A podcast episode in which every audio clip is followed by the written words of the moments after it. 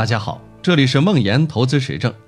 梦岩是且慢创始人，在互联网金融行业十余年，深入理解并实操美股、港股、A 股等多种投资方向，每周都会记录自己的实盘业绩和心得体会。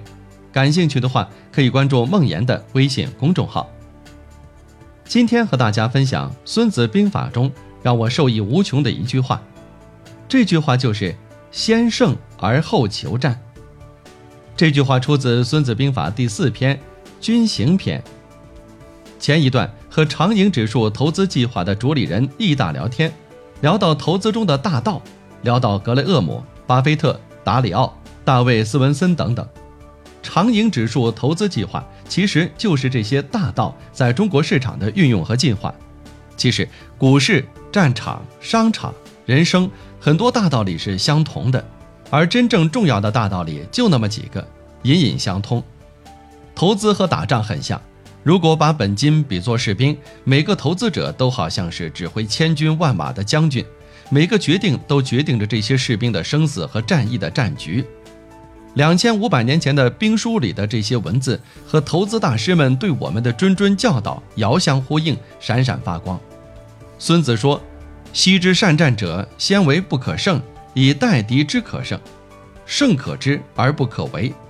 投资最重要的，首先是管理风险，这就是巴菲特不停在强调的：不要亏损，先保证不亏钱，立于不败之地，再耐心等待合适的投资机会。大的投资机会可以预见，但不能强求。最怕你摸了同花顺，却没有足够的知识去识别，没有足够的子弹去 all in。孙子说：“善战者无赫赫之功。”真正善于投资的人，同样没有智明和勇功，他们没有抓涨停板的谈资，没有耀眼的短期业绩，也不会经常出现在各种排行榜的前列。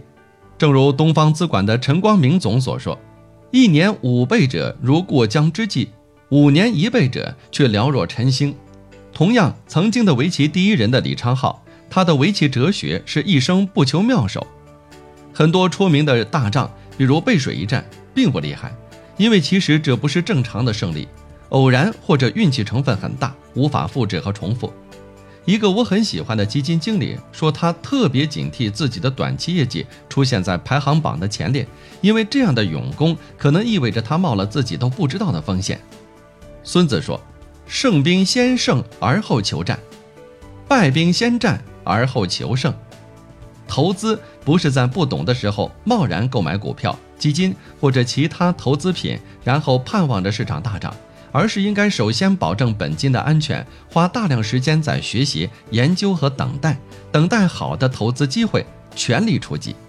先战而后求胜，还是先胜而后求战，是一种价值观。无论是投资还是人生，跨过这个坎儿，都会不同。